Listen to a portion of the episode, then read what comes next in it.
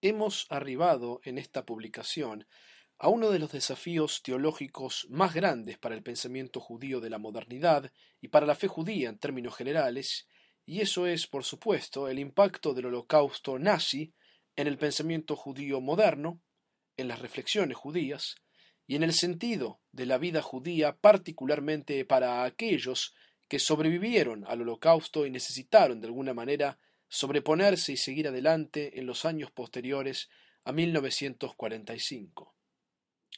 No puedo evitar comenzar diciendo que, a pesar que voy a usar la palabra holocausto a lo largo de esta publicación, puesto que dicha expresión se ha convertido en parte de nuestro vocabulario, es técnicamente equivocado llamar holocausto a los asesinatos en masa sucedidos en la Segunda Guerra Mundial por el partido nazi.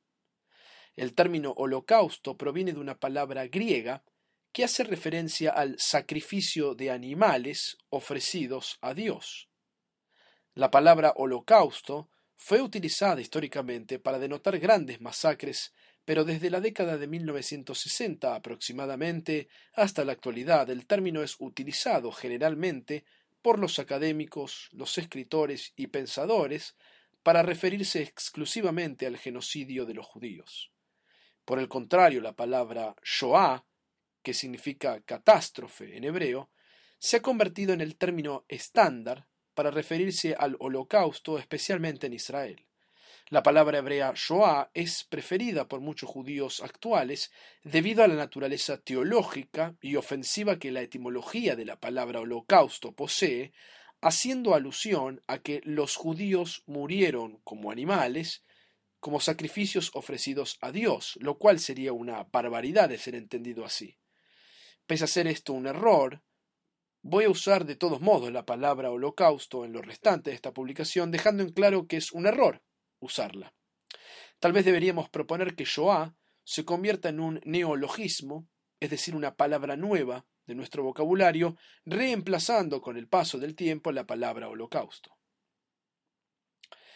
Es muy interesante ver cómo la discusión teológica sobre el holocausto va evolucionando históricamente.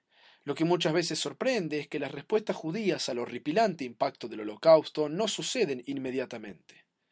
A excepción de algunos de los sobrevivientes quienes publicaron biografías personales e historias sobre su trágica experiencia, pocos pensadores, historiadores, filósofos y académicos judíos escribieron extensamente sobre este tema. No es hasta el año 1966 que se publica un libro importante por parte de Richard Rubenstein, cuando luego otros pensadores judíos comenzarán a escribir más y más acerca del impacto teológico que el holocausto tiene sobre la fe judía, Dios y el valor de otras religiones también. Como veremos, no es que la gente estaba totalmente callada por lo que habían vivido y lo que había sucedido, sino que realmente podríamos argumentar que el trauma del holocausto, produjo un impacto tan increíble en la conciencia judía que la respuesta más apropiada por los judíos durante un tiempo fue el silencio. Definitivamente la experiencia fue una reflexión interior que surgió en lugar de escribir algo rápido que intentara explicar o entender qué había sucedido y por qué había sucedido. El judaísmo tiene en los miles de años vividos momentos fáciles y momentos no tan fáciles, la tradición judía tiene en su haber milenario muchísimas reflexiones sobre la cuestión de la existencia de Dios y la existencia del mal. Esto claramente no es algo que solo comienzan a pensar los judíos en la modernidad. Incluso desde el libro de Job hasta la actualidad, los judíos se han dedicado profundamente a tratar de entender y lidiar sobre el tema de su dolorosa fe. La cuestión del monoteísmo, es decir, la creencia en un solo Dios, que no solo es uno, sino es único, inevitablemente conlleva la pregunta sobre la existencia del mal.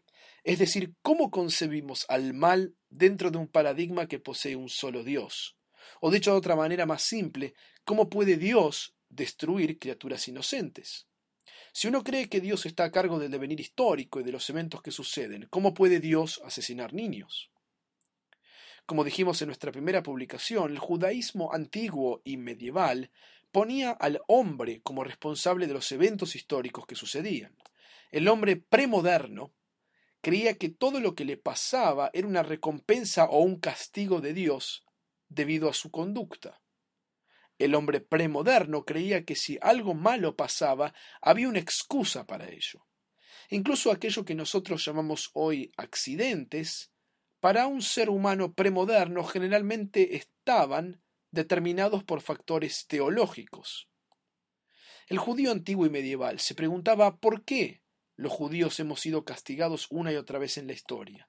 ¿Por qué Dios nos castiga tanto entre las naciones del mundo? Justamente, estas eran las preguntas de un judío que vivía antes de la modernidad en las épocas bíblicas, talmúdicas y medievales. Si lo recuerdan y siguiendo la visión histórica tradicional que hablamos en nuestra primera publicación, vimos que los judíos anteriores a la modernidad, anteriores al 1500 aproximadamente, creían que habían sido exiliados de la tierra de Israel y castigados por no cumplir con su parte del pacto con Dios. Y como vemos, esta respuesta hasta la modernidad era la respuesta aceptada por los judíos que simplemente decían que no sabemos por qué Dios nos hace lo que nos hace, y por lo tanto tenemos que aceptar su voluntad y tener esperanza que lo mejor está por venir. Tal vez esta explicación o modo de pensar medieval o premoderno le siga siendo útil a algún judío porque es una manera de evitar hacerse las preguntas más profundas que haremos a continuación y que cuestionan la fe judía y la creencia en Dios. En lo personal me parece lamentable escuchar en algunos círculos judíos frases como el holocausto sucedió porque los judíos alemanes estaban asimilando, o que cuando suceden tragedias como el holocausto significa que Dios nos está mandando mensajes para volver hacia la Torá y las prácticas judías. Decir algo así es muy mediocre, puesto que de alguna manera justificaría que hay algo que deberíamos aprender o agradecer de la espantosa experiencia del holocausto nazi. Y la realidad es que no hay nada que debamos ni podamos aprender ni justificar de dicha experiencia. Además, querer justificar por qué Dios realizó y permitió dichos sucesos es tener la arrogancia de decir que uno entiende lo que Dios hizo o hace, y como todos sabemos nadie conoce a Dios porque Dios está más allá de lo que los humanos podemos entender. De alguna manera el problema del holocausto no es de Dios, sino del hombre que no puede tolerar el sinsentido. En nuestra era y en la era a la cual nos hemos dedicado en estas publicaciones, que es la modernidad, el holocausto nazi nos enfrenta nuevamente con la pregunta teológica sobre la presencia o ausencia de Dios frente a la aniquilación en masa de judíos. La pregunta que se impone es ¿cómo puede uno ser un judío religioso luego del holocausto? ¿Cómo puede uno creer en Dios luego del holocausto? ¿Cómo podemos agradecerle a un Dios que asesina niños, destruye familias enteras y trae tanto odio y aniquilación masiva en el mundo? Si Dios es el encargado de todo, ¿cómo puede existir tanto mal y tanta tragedia? Quizá Dios no estuvo presente en Auschwitz, quizá Dios no existe. Estas son las preguntas con las que nos enfrentaremos en esta publicación. Pero hay otras preguntas que debemos agregar a esta noción de la ausencia de Dios como resultado del holocausto. La pregunta que se nos presenta no es solo sobre la fe en Dios, sino sobre la fe en la humanidad y los seres humanos. ¿Qué hay del futuro de la interacción humana? ¿Qué hay del diálogo, la tolerancia y apreciación del otro en el futuro? Si ya no podemos confiar en Dios luego del holocausto, ¿podemos confiar en el ser humano? ¿Cómo es posible que cualquier país y nación civilizada sea capaz de proponerse como objetivo el exterminio de otro ser humano aún en la modernidad? Alemania era la nación más civilizada de Europa. Alemania era la nación con la mayor producción de cultura, filosofía, arte, ciencia y música, entre tantas otras cosas de la historia, en su momento, y fue capaz de destruir judíos con un odio feroz y animal. No era que toda esta gente estaba actuando de ese modo porque eran incultos o no sabían lo que hacían. Eran humanos como cualquiera de nosotros. Los nazis eran tal vez la gente más educada del mundo en su tiempo. Pero no era un tema de conocimiento, información o cultura lo que los llevó a hacer lo que hicieron sino que era un tema sobre su escala ética y moral. Uno puede ser un pensador brillante y no por eso actuar éticamente. Los nazis podían llorar hasta las lágrimas escuchando la novena sinfonía de Beethoven y el otro día asesinar niños en un campo de exterminio.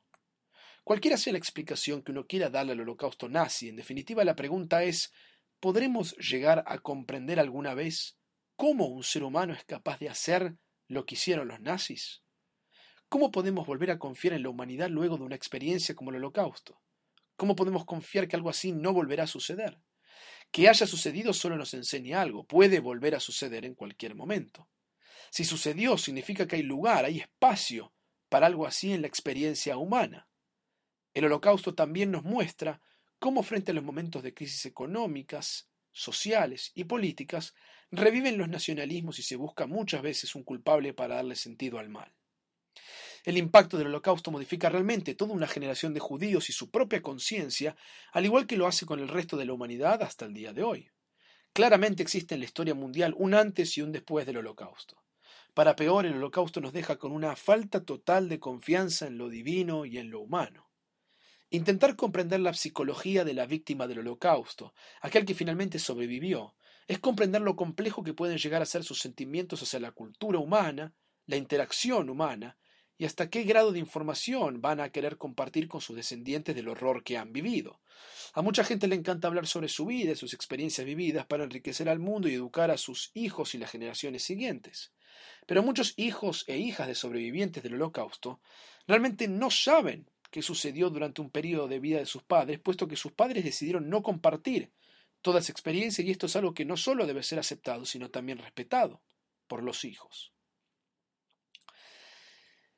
Uno también puede preguntarse qué implicancias tiene el holocausto en el surgimiento del Estado moderno de Israel, su seguridad hasta la actualidad y su lucha por seguir existiendo hasta el día de hoy. Entender algo sobre el odio antisemita luego del holocausto, la psicología de la víctima que ha sufrido el holocausto y por qué Israel y muchos judíos reaccionan frente a los actos antisemitas evocando imágenes del holocausto, es realmente comprender el impacto inexplicable de este horrendo episodio del mundo contemporáneo. Cada político extranjero que visita Israel es llevado a Yad Vashem, el Museo del Holocausto Judío, ya que de alguna manera es políticamente correcto para los israelíes mostrar eso como preámbulo para entender de dónde han renacido y sacado fuerza los ciudadanos israelíes para seguir adelante. No hay ninguna cuestión que la sociedad y la cultura israelí moderna termina de formarse luego de la experiencia del holocausto.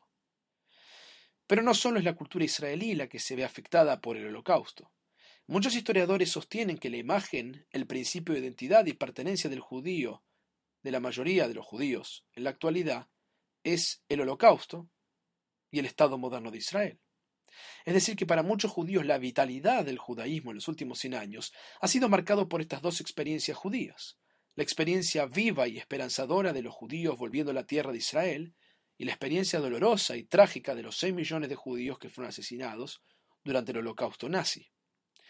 Está claro que, al menos para los judíos norteamericanos, el holocausto juega un papel central, siendo el motor para la creación de museos, libros, películas, monumentos y actos constantes que forman parte hoy del ciclo anual del calendario judío. Recién en los últimos años, solo unas pequeñas voces de rabinos se han atrevido a exclamar que el judaísmo es mucho más que estas dos experiencias o que el sufrimiento del holocausto. Muchos rabinos actuales ven como trágico para la continuidad de la existencia judía que el holocausto sea el principio de identidad número uno con el cual muchos judíos definen su ser judíos en la contemporaneidad.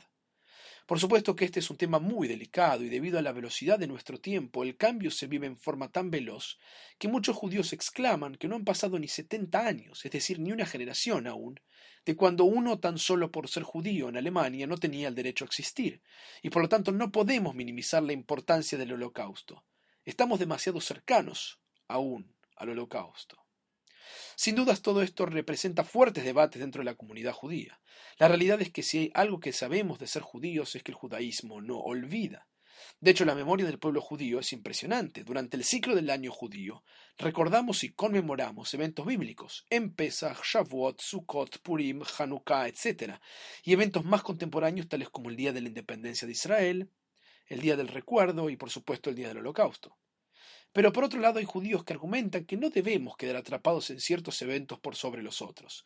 Estos judíos dicen que lo que nos ha salvado es nuestra fuerza para seguir adelante, y no olvidaremos a nuestros hermanos, puesto que no está en la naturaleza de los judíos olvidar, y honraremos su existencia volviendo a reír, trayendo nuevas vidas judías al mundo, continuando enseñando nuestra tradición y celebrando tanto los momentos alegres como tristes que la vida como unidad indivisible nos propone.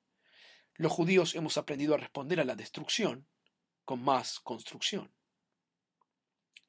Aún podemos hacernos otra pregunta más en la modernidad luego del impacto del holocausto. En la era post-holocausto, ¿qué tipo de relación tienen ahora los judíos con los cristianos y con las demás religiones?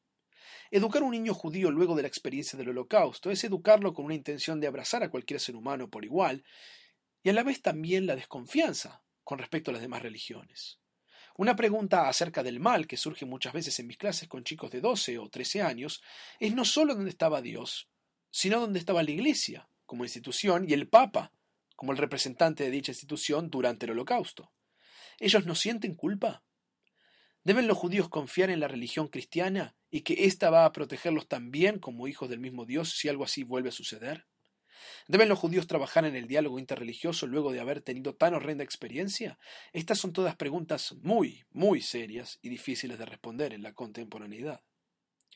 Como vemos cuando hablamos del holocausto, no solo nos referimos al asesinato espantoso grabado en la mente de la conciencia judía a través de imágenes y recuerdos que han sobrevivido, sino que se disparan muchísimos temas más acerca de la autoimagen de la sociedad israelí, la autoimagen del judío post-holocausto, las relaciones que los judíos van a tener ahora con el resto del mundo y la humanidad, su fe, su actitud hacia otras religiones, en especial el cristianismo, y su relación con Dios. En pocas palabras, el modo en el cual el judío post-holocausto piensa y articula su fe está intrínsecamente relacionado con todos estos eventos que sucedieron hace aproximadamente 66 años.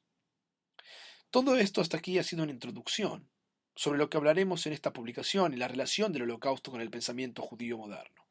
Antes de meternos en profundidad con Richard Rubinstein y Emil Fackenheim, los dos autores que analizaremos en esta publicación, hagamos una revisión sobre algunos de los pensadores que analizamos en nuestras publicaciones hasta ahora y tratemos de extraer de ellos su reacción o pensamiento sobre el holocausto. Si lo recuerdan, Leo Beck fue prisionero en el campo de concentración de Theresienstadt, donde ejerció como rabino. Beck finalmente sobrevive al campo de concentración y uno esperaría que alguien que ha pasado una, experiencia como esa tenga algo que decir o escribir al respecto. Pero si uno lee lo que Beck escribe antes del holocausto y después del holocausto, parecería no haber diferencias. Si bien es cierto que Beck escribe un libro acerca del pueblo judío luego del holocausto, la noción de su optimismo moral, sus ideas de misterio, mandamiento, misticismo y ética permanecen intactas. Leo Beck, quien experimentó el holocausto en forma personal siendo prisionero dentro de un campo de concentración, no nos dice nada a través de sus escritos sobre alguna reflexión de esa experiencia. Mordecai Kaplan, a quien dedicamos toda una publicación sobre el judaísmo reconstruccionista, claramente comprende el holocausto de una manera muy particular debido a su definición de Dios. Si recuerdan lo que mencionamos en nuestra publicación sobre Kaplan, para él Dios es un proceso y no una personificación, y por ende no puede estar asociado ni al bien ni al mal, ya que esas son ideas humanas y no divinas. Dios, por lo tanto, no es responsable del mal ni del bien. Y por lo tanto, para Kaplan, el mal, que podría ser definido como una ausencia del bien, está allá afuera, entre la gente y su condición humana y en las fuerzas de la naturaleza que destruyen, según una visión humana.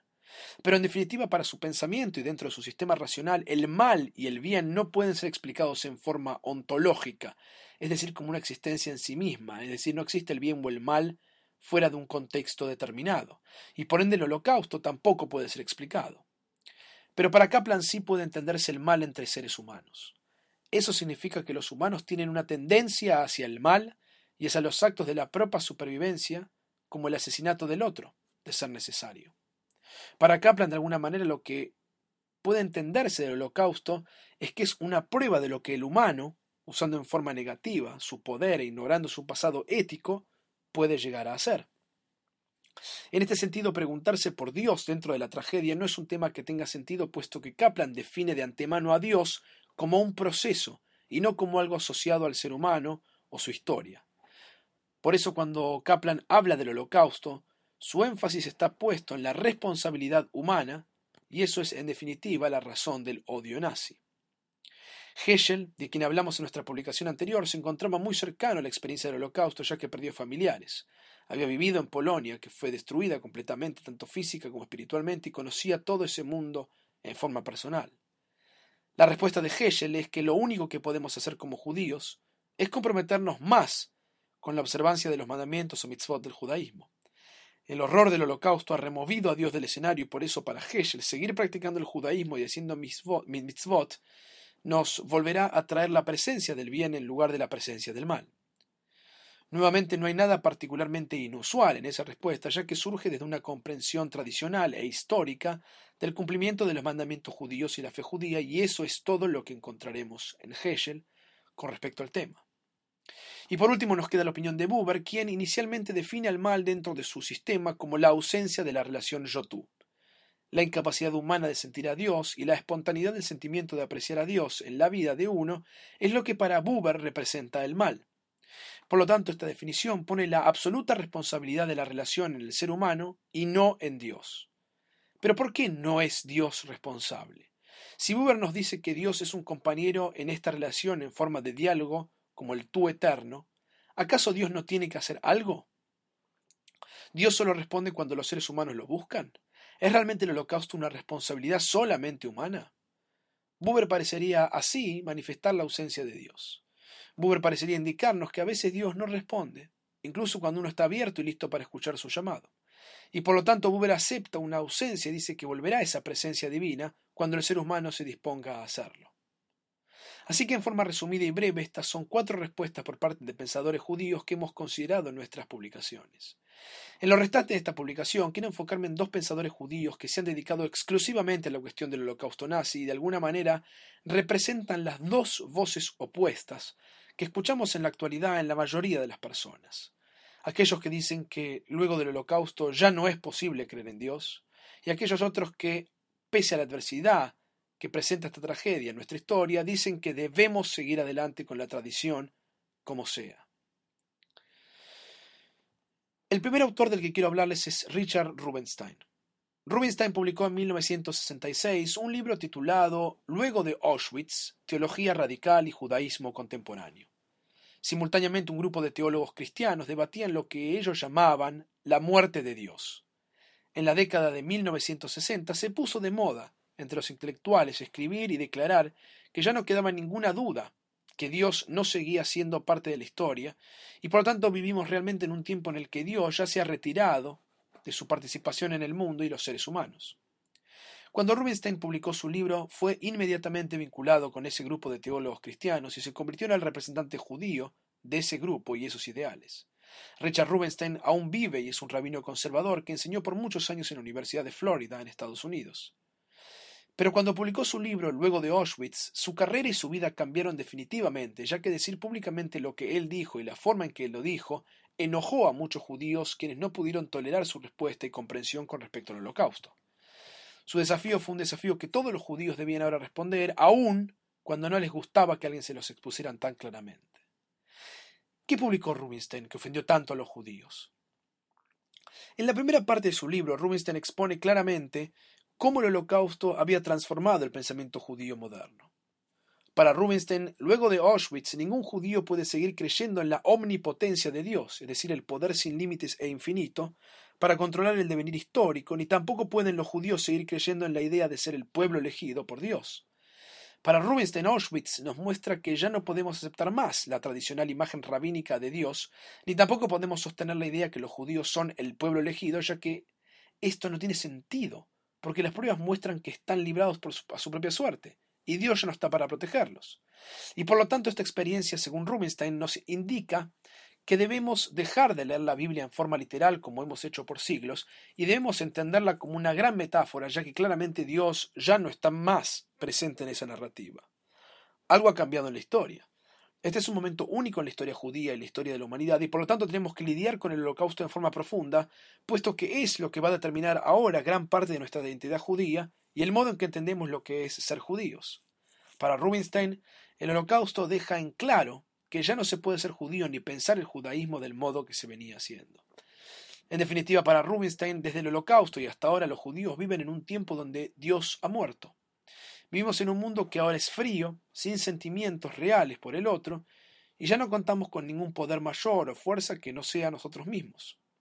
Al fin de cuentas, para este autor, todas las cosas terminan en la nada, que es de hecho el principio y final de la creación. Por supuesto que esta es la opinión de un autor, aunque a veces es el pensamiento de muchas personas con las que hablo acerca del holocausto.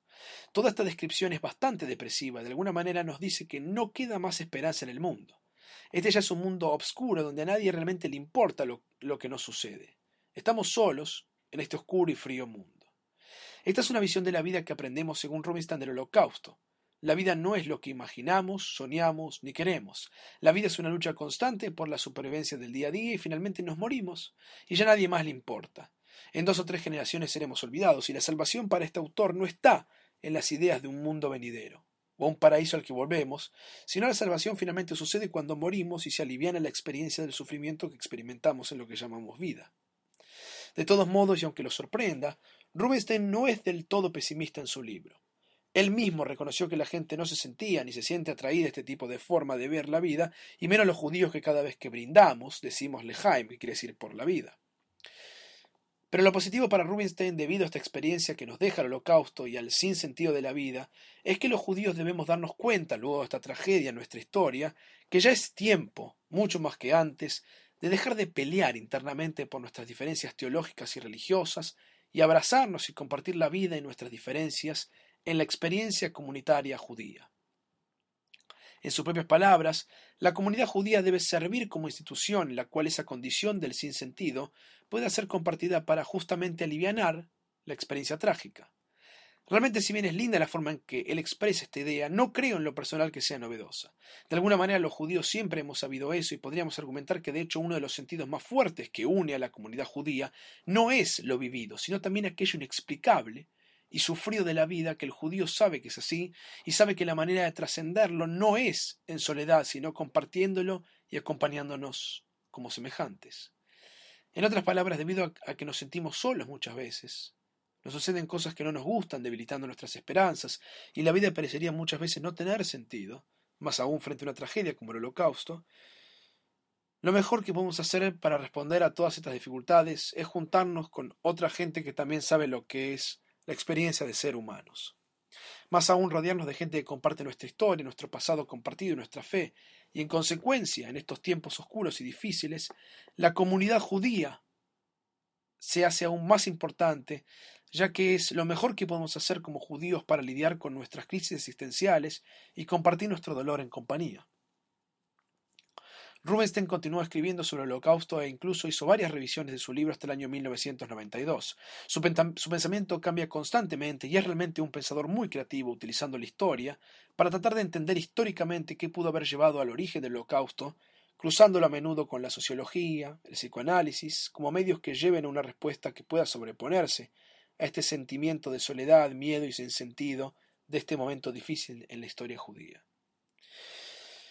En sus revisiones posteriores, Rubinstein no solo revisó su postura tan negativa que tuvo en su primer libro, sino que también trató de responderle a sus opositores, como Emil Fackenheim, de quien hablaremos a continuación. Claramente es legítimo hablar de un Rubinstein en la década de 1960, aun cuando parecería ser otro tipo de teólogo en la década de los 90. Tratemos a continuación de lidiar con el desafío que recibió Rubinstein particularmente por parte de Emil Fackenheim. Emil Ludwig Fackenheim nació en 1916 en Alemania y murió en Israel en el año 2003. Fue un filósofo judío y un rabino reformista. Nacido en Alemania, fue arrestado por los nazis en la noche del 9 de noviembre de 1938, conocida como la Kristallnacht, la noche de los cristales. Fue internado en el campo de concentración de Sachsenhausen y logró escapar con su hermano mayor, Wolfgang, a Gran Bretaña, donde sus padres más tarde se unieron a él. El hermano mayor de Emil se negó a abandonar Alemania y fue asesinado en el Holocausto. En el año 1970, Fackenheim escribió un libro titulado La presencia de Dios en la historia. Fackenheim no comienza dando una explicación sobre la ausencia de Dios en el Holocausto. Eso para él resulta imposible de explicar. No tiene forma de explicar por qué sucedió el Holocausto, ni tampoco se siente capacitado para entender la presencia o ausencia de Dios. Pero hay algo que sí sabemos, según Fackenheim, con respecto al holocausto. Y eso es que debemos responder en forma absoluta con lo que pasó y sin términos medios. Tenemos certeza de esa experiencia que no podemos confiar en una moral relativa y en el famoso está todo bien, no hay problema. Debemos dejar de pensar el holocausto en forma intelectual. Debemos responder en forma clara y precisa. Debemos dejar en claro algo que algo debe ser diferente a partir de ahora, y debemos reaccionar y responder del modo que Dios nos ha comandado a través de la historia, y eso es a través de la acción. Fackenheim decía que los judíos, luego del holocausto, escucharon un nuevo mandamiento de Dios. Dios no estaba ausente, Dios estaba presente. El judaísmo sigue vivo y hay judíos que han sobrevivido al holocausto. Dios en el holocausto nos dio un mandamiento más que suman ahora 614. Si lo recuerdan, los rabinos extrapolaron tradicionalmente 613 mandamientos de la Torá. Pero para Fackenheim, los judíos tenemos un nuevo mandamiento que no se escuchó en Sinai, pero sí en Auschwitz. En Auschwitz Dios nos dio el mandamiento 614 que dice, nunca le otorguen a Hitler cualquier tipo de victoria póstuma. De este mandamiento 614 los judíos aprendemos que debemos de ahora en más y para siempre, primero sobrevivir, segundo recordar y contar a las futuras generaciones qué fue lo que sucedió, tercero no desesperarnos y cuarto nunca volvernos locos y permanecer en control y con la cabeza fría aun cuando no podamos razonar que existe algo así en el mismo mundo de Dios. Este es el gran legado de Fackenheim eh, que comparte y nos trae. Los judíos debemos aceptar que vamos a hacer algo separado o diferente en la historia de la humanidad para siempre. Debemos aceptar las contradicciones teológicas que eso implica sobre un solo Dios, en el que creemos y con el cual nos enojamos, peleamos, nos amigamos, le lloramos, le agradecemos nuevamente, volvemos a enojarnos y pelearnos, etc. Esto es así y esto es lo que debemos aceptar y sostener sin desesperarnos ni volvernos locos. Creo que Funkenheim estaba trayendo una respuesta para todos los judíos que no eran teólogos. Los judíos seguían trayendo hijos e hijas al mundo. Los judíos estaban por fundar el Estado democrático moderno de Israel. Los judíos estaban respondiendo a la tragedia y la destrucción con más construcción, tratando de sostener los valores milenarios que nos han sostenido. De alguna manera Fagenheim estaba articulando, poniendo en palabras lo que ya era una respuesta que los judíos habían tomado. Pero lo importante es que entendamos que esto no es una explicación, sino una respuesta. No entiendo nada de lo que sucedió, nos dice Fagenheim pero sí entiendo que no debo permitirle a Hitler ninguna victoria póstuma. Necesito dejar en claro que es absolutamente horrendo tener cualquier tipo de holocausto. Y como resultado de esta respuesta puedo reclamar o rearmar el, el rompecabezas del sinsentido. ¿Podrá alguna vez entender por qué sucedió lo que sucedió? La respuesta de Fagenheim es no. Pero sí puedo reaccionar, seguir adelante y seguir creyendo.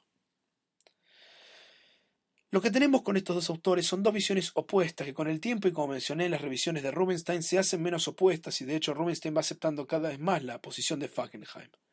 Pero en las décadas de 1960 y 1970 emergen como dos respuestas diferentes. Estas dos respuestas son asumidas por muchos judíos y no judíos también en la actualidad. Una es la de Rubinstein de los 60 que dice que el holocausto es una muestra más que Dios no existe. Es todo un invento del hombre no hay más, y no hay que tener más fe en Dios ni creer que Dios se está preocupando de la continuidad del pueblo judío, ya que el pueblo judío depende de sí mismo para continuar. Y la otra respuesta es la de Fackenheim, que nos dice que debemos aceptar la condición judía y creer firmemente que hay un Dios y que lo que nos queda por hacer es responder en forma positiva a la vida y no volvernos locos ni abandonar nuestra fe milenaria. Claramente estos no son los únicos dos autores de quienes podríamos hablar sobre el holocausto, pero son dos de los que han creado las respuestas teológicas más importantes. Muchos han seguido a Falkenheim y han ofrecido un sentimiento de esperanza y fe en la era post-nazi, y creo que deberíamos nombrar a algunos de estos autores, aun cuando no entraremos en sus pensamientos. Uno de ellos es Elie Wiesel, quien es extremadamente conocido por su obra acerca del Holocausto y como sobreviviente del mismo. En sus primeras novelas, Wiesel se enfrenta con estos mismos dilemas que hemos presentado aquí. Wiesel es ahora mundialmente reconocido como un luchador por las causas humanitarias y no solo las judías recibiendo un premio Nobel de la Paz en el año 1986. Si bien no podemos considerarlo un teólogo, el problema del holocausto es claramente mencionado en sus novelas. Podríamos nombrar dos otros grandes pensadores sobre el tema. Uno de ellos es Irving Greenberg, conocido también como Yitz Greenberg. Greenberg es un rabino neortodoxo descendiente de la línea de Samson Raphael Hirsch y en Estados Unidos de Soloveitchik. Grimmer ha escrito extensamente sobre el tema y en particular lo que él llama un teísmo problemático. Grimber utiliza mucho una noción que él llama fe en forma de diálogo y la utiliza para expresar la idea que existen momentos de fe y momentos donde no hay fe, momentos de mucha desesperanza y momentos de mucha esperanza, enfatizando que en el mundo que percibimos luego del holocausto no podemos esperar más que estas fuerzas contradictorias que habitan en el ser humano y por lo tanto el, teísmo, problemático debe ayudarnos a sostener estas tensiones en la vida que sigue. Lo que hace interesante a Greenberg es que no siendo, es, perdón, es que siendo neortodoxo, él experimenta con los textos tradicionales para encontrar una respuesta judía al trauma del holocausto. Eugene Borowitz es un teólogo liberal que también se ha dedicado en profundidad al tema y al igual que Fackenheim argumenta que debemos responder en forma total al holocausto, y aun cuando podemos tener problemas para comprender por qué sucedió lo que sucedió, nuestra actitud para no matar, entre comillas, a Dios y el judaísmo es afirmar aún más nuestra fe y prácticas para la continuidad. Por supuesto que todo esto que estamos viendo en un panorama mundial, tanto en Europa como en América y otros continentes, nos permite apreciar una respuesta mucho más grande que solo la de, estos pensadores y estas respuestas teológicas. Hoy hablamos de una cantidad de libros que es casi incontable sobre el campo que se conoce como estudios del holocausto, donde hay hasta especializaciones y especialistas dedicando una vida entera a la investigación de este campo de investigación. Con esto nos referimos a lo que mencionamos al comienzo de esta publicación, museos en todas partes del mundo sobre el tema del holocausto, películas, documentales, testimonios de sobrevivientes e incluso durante el ciclo del año conmemorando fechas trágicas del holocausto. Definitivamente ha habido una suerte de obsesión en los últimos 25 años con respecto al tema del holocausto dentro de la cultura de los judíos norteamericanos particularmente y en otros países también. El holocausto se ha convertido en un evento central en la experiencia de la historia occidental moderna para los judíos, para los pocos sobrevivientes y para el mundo en general. Hay quienes incluso argumentan que se ha llevado a tal extremo esto, que los judíos estamos comercializando el holocausto, y que hemos ido demasiado lejos convirtiendo el tema en una obsesión, y eso también es parte de una respuesta frente al debate sobre qué lugar debe ocupar el holocausto en la vida judía en la modernidad. Sea lo que sea que podamos decir u opinar, está claro que tanto en el caso de Rubinstein como el de Fagenheim hemos encuadrado el discurso para el pensamiento judío, para la fe judía, tan solo a 60 años de este trágico, horripilante e imborrable suceso del mundo moderno.